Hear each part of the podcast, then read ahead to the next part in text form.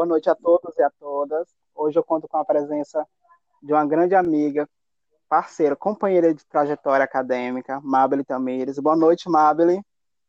Boa noite, Lázaro, tudo bem? Tudo ótimo. Para abrir esse momento, para brilhantar mais esse momento, é, eu vou fazer uma pergunta bastante relevante para a educação, bastante pertinente, que é, para você, o que é educação?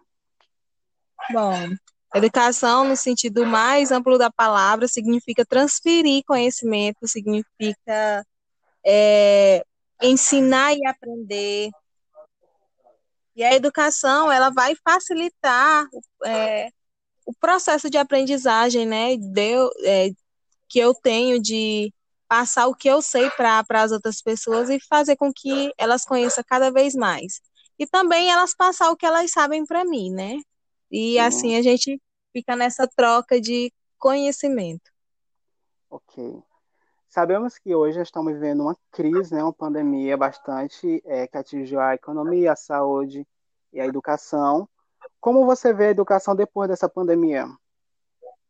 Bom, eu vejo que a educação ela vai se reinventar, assim como ela já se reinventou, porque fomos pegos de surpresa, né? Ninguém esperava por isso e a educação, nós, enquanto professores, é, tivemos que nos reinventar. Tivemos que aprender a mexer com, com, é, com edição de vídeo, a trabalhos com recursos, coisas que a gente não é, utilizava com tanta frequência antes, né? Então, a educação, a, a tecnologia e a educação, a partir de agora, vão ser parceiras e vão caminhar é, juntas. Sim. É, você, é, o que, qual é o seu posicionamento em relação às aulas híbridas?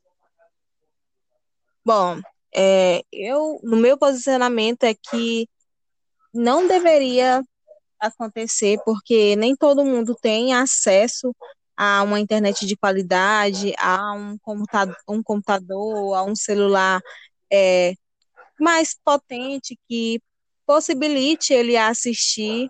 E eu acho assim que se for para acontecer, é, né, porque infelizmente é, estamos numa sinuca de bico, né? Vamos colocar assim, porque é, se não acontecer, ficaremos prejudicados. E acontecendo, vai é, privilegiar uns e prejudicar outros. Então, eu acredito que é, os, os governantes, é, a direção das, das universidades, da universidade pública principalmente, é, deveria pensar numa maneira para que é, ninguém ficasse é, prejudicado, nem, nem ou uma grande maioria não ficasse, porque a gente sabe que a realidade do estudante de, de, uma universidade pública é, é muito diversa. Tem pessoas de várias, várias condições e nem todo mundo tem acesso.